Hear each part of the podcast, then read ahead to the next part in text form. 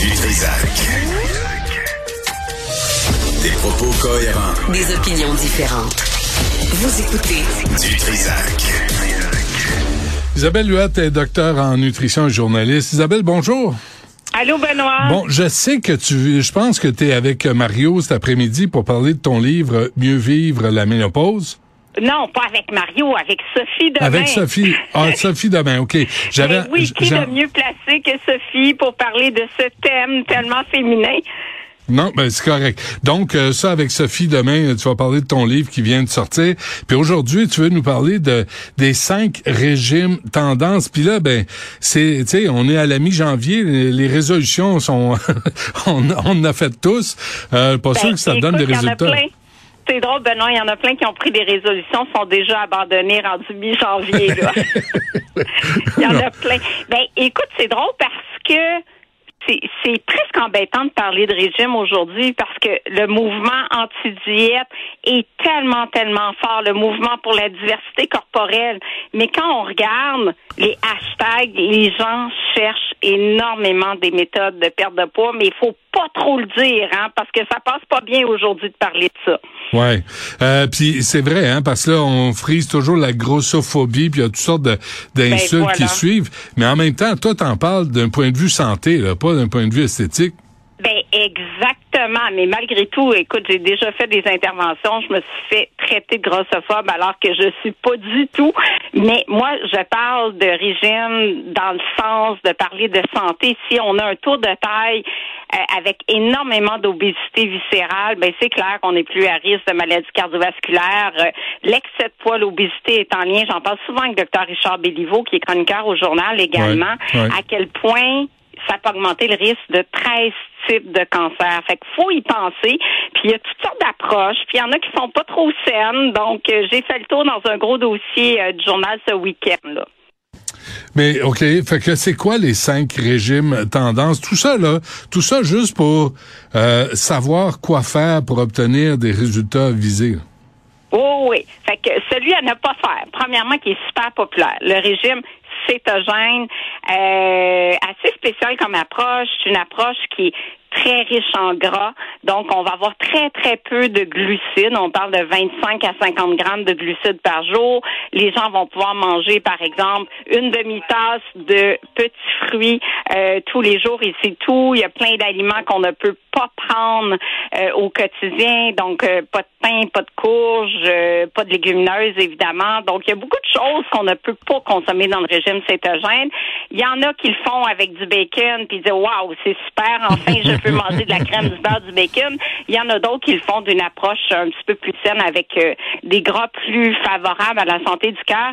Mais somme toute, j'en ai parlé avec des cardiologues, le mauvais transporteur de cholestérol, le LDL, finit par augmenter. Puis si les résultats sont super sur trois mois à six mois, dans le sens où on perd rapidement du poids, on peut perdre du livre le premier mois, ben sur 12 mois, Benoît, cette approche-là n'est pas plus efficace qu'un régime alimentaire de restriction alimentaire en continu, genre euh, diminuer un petit peu ses calories au quotidien. En plus, néfaste pour le cœur, euh, très compliqué socialement. Euh, tu vas aller manger, mettons, tu m'invites à souper, mais attends, je suis cétogène, là, qu'est-ce que tu vas me cuisiner? Faut que tu calcules qu'il n'y a pas trop de glucides, qu'il y a bien du gras. Donc, c'est compliqué.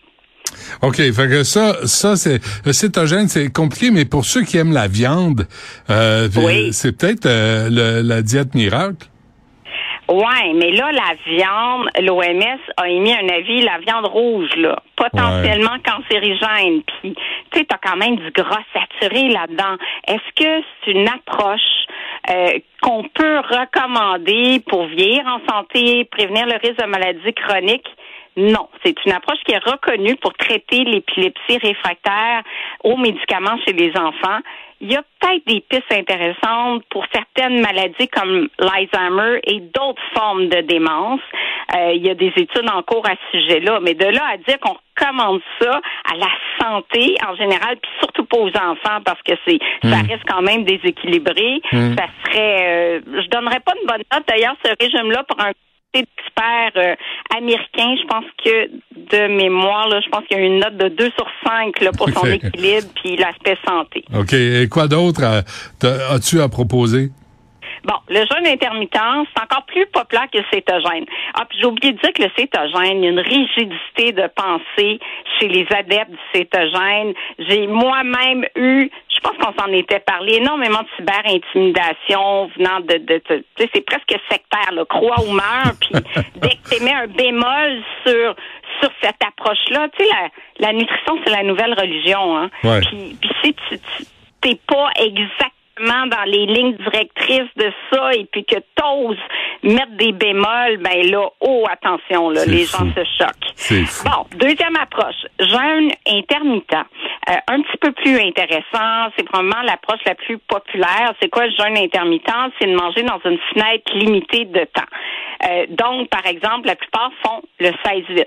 16 heures de jeûne, 8 heures de période d'alimentation. Donc, au lieu d'avoir déjeuné, par exemple, ce matin, il y en a plusieurs qui prennent en- au moment où on se parle le premier repas de la journée, donc premier repas de la journée sur l'heure du midi, puis arrêtent de manger le soir à 20 heures. Qu'est-ce qui se passe? Ben, d'abord, les Québécois, on est des grignoteux le soir. Fait que c'est sûr que t'arrêtes de manger à 8 heures, mais tu manges pas tes, tes chips, ton popcorn, tes biscuits, tout ce que tu grignotais le soir, si bien que tu finis ta journée en déficit énergétique et tu perds du poids. Mais au-delà de la perte de poids, il y a un impact sur la santé métabolique. Ça améliorerait la, la résistance à l'insuline, la glycémie. Bref, j'en parlais avec le docteur Martin Junot récemment, qui Ouais. me disait que c'est une approche qu'il trouvait intéressante pour la santé métabolique. Donc, vraiment des pistes de recherche euh, intéressantes euh, par rapport au jeûne intermittent, puis le fait que, que t'exclus aucun groupe alimentaire, en fait, là. Puis, mais mais l'idée, c'est essentiellement arrêter de manger le soir, puis essayer de repousser le déjeuner le plus possible. Oui. Oui, effectivement, mais c'est pas que le déjeuner est mauvais. C'est surtout, je dirais, moi, si on, on arrive à cesser de manger, puis, tu sais, le soir, la plupart vont grignoter sans fin réelle parce que ça nous fait du bien de manger, parce qu'on relaxe, parce que c'est réconfortant. Donc, si déjà on disait, ben, on arrête en 2023 l'habitude de manger le soir sans fin réelle, on serait déjà vraiment gagnant sur sa santé, là. Hmm. Fait que ça, c'est pas difficile à faire. là. Moi, euh, arrêter de manger, de grignoter le soir, c'est la première affaire qu'on doit faire si on veut euh, euh, réajuster notre poids. Ah oui, oui, oui, absolument. C'est vraiment comme des calories inutiles le soir, on va Ouais. juste mieux dormir. Là. Ça, Ok. ça, ça, c'est sûr que c'est gagnant. Troisième, Troisième, ben mon approche préférée, puis on l'a abordé un petit peu, je pense, la semaine dernière ensemble, le régime méditerranéen. C'est pas tant un régime pour perdre du poids, mais à partir du moment où tu mets plus de fruits, plus de légumes, plus de grains entiers, plus de légumineuses, moins de viande rouge, grosso modo, ben tu cuisines un peu plus, tu as moins d'aliments transformés, tu as moins d'aliments riches en sucre, donc tu peux perdre du poids, mais tranquillement. Fait que c'est sûr, quelqu'un qui arrive en début d'année qui dit hey, moi, ce qui me motive, c'est perdre du poids vite, vite, vite. Oubliez ça. Là. Les trois prochaines approches ne font pas perdre du poids vite. Le régime méditerranéen, le régime DASH pour l'hypertension et euh, l'approche intuitive, c'est pas tant pour perdre du poids rapidement. C'est plus pour la santé globale, du moins pour les deux, les deux premiers que j'ai mentionnés. Là. OK. Euh, quatrième, Quatrième, c'est DASH. C'est un régime euh, efficace. C'est un, un régime, euh, c'est l'acronyme d'un régime pour diminuer l'hypertension artérielle qui touche 22% des Canadiens. Donc, qui est contrôlé en sodium, riche en potassium, magnésium, calcium, des minéraux qu'on va trouver essentiellement dans les grains entiers, les légumineuses, les noix, les graines. Fait que tu vois, Benoît, je reviens toujours à ma base. Là. Ouais. Les noix, les graines, les légumineuses, les grains entiers, c'est le régime méditerranéen quelque part, mais avec une réduction en sel qui fait en sorte que ça diminue, ça diminue la pression artérielle systolique, diastolique, fait que très efficace pour l'hypertension artérielle. Et, et, euh, Richard euh, Béliveau, qui a, qui a une chronique euh, avec moi, là, Oui. euh, tu me disait l'huile d'olive là, tu peux t'en servir. Non, il m'a pas dit ça là, mais je, je pars à faire. Tu peux t'en servir un grand verre là. C'est bon pour la santé de l'huile d'olive. Ah oui.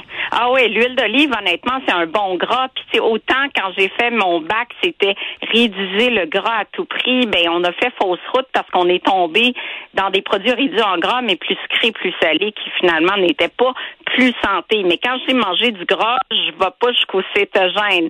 Donc, manger du gras, oui, mais pas 80% de vos calories, là, genre 35% des calories. Les avocats, les olives, l'huile d'olive, ou pourquoi pas des huiles du Québec comme l'huile de caméline, où il y a des- d'excellentes huiles de canola euh, qui sont riches en, en bons gras aussi produites au Québec. Ah oui, de l'huile de canola? Oui. Je savais pas. Écoute, ben non, j'ai découvert ça dans une chronique. Euh, c'est la ferme euh, Tournevent qui fait une huile québécoise de canola, mais rien à voir avec le canola ultra euh, euh, transformé que qu'on trouve qu'il n'y a pas de goût, là, vraiment savoureux. J'ai même goûté la graine de canola, ça goûte la moutarde, c'est vraiment très bon. Bon. Et le cinquième euh, régime tendance là, pour nous aider? Ben, ça, c'est le plus tendance, pas un régime. C'est l'approche la plus en vogue chez les nutritionnistes actuellement qui se disent anti-diète, euh, contre les, les, les toute approche amaigrissante. Donc, c'est l'alimentation intuitive qu'on trouve un petit peu partout, qui est de une alimentation en pleine conscience. Donc, d'être à l'écoute de ses signaux de faim, de satiété belle approche, mais moi, pendant mes années de clinique, que j'utilisais avec un encadrement un petit peu plus poussé dans le sens où l'alimentation intuitive, tu manges ce que tu as envie au moment où tu en as envie. Donc, tu sais, on, on, on va pas catégoriser les aliments comme bons ou mauvais. Je comprends, mais on a besoin quand même, si on veut intervenir du point de vue de la santé publique ou diminuer un diabète ou un cholestérol élevé, il faut donner des conseils un petit peu plus précis que juste si tu as envie de manger un gâteau, tu le manges, mais si tu écoutes ta satiété, au bout de trois bouchées, t'arrêtes. Ouais. De temps en temps, oui, mais dans le quotidien, c'est c'est un défi pour plusieurs personnes. OK. Donc, peut-être pas finir toujours son assiette. Oui, c'est ça, d'être un petit peu plus à l'écoute, puis d'être capable d'en laisser dans l'assiette, même si dur. on est au restaurant, puis de justement pas manger le soir parce qu'on n'a pas de faim réelle. Fait que ça, c'est sûr que c'est c'est gagnant à utiliser, je dirais, avec le régime méditerranéen, par exemple. Hum. Écoute, euh, Isabelle, si jamais tu es capable, moi là, ma, ma- quand je vois des publicités à la télé de Mhm. n'importe quoi, tout à coup, je me mets à avoir le goût de manger la Oui. cochonnerie qu'on nous annonce. C'est dur, ça. Hey, ça, c'est dur. Faut... Ah, écoute, c'est, c'est, c'est, on est très interpellé par les publicités, puis c'est dommage parce qu'il y a plus de publicité pour de la malbouffe que Oui. des aliments sains. Oui, Et ça devrait être euh, mieux encadré. Bon, très bien. Isabelle Huat, euh, c'est toujours un plaisir. De toute façon, on se reparle la semaine prochaine. Avec plaisir. Ça marche. Merci. OK. Bye. Bye.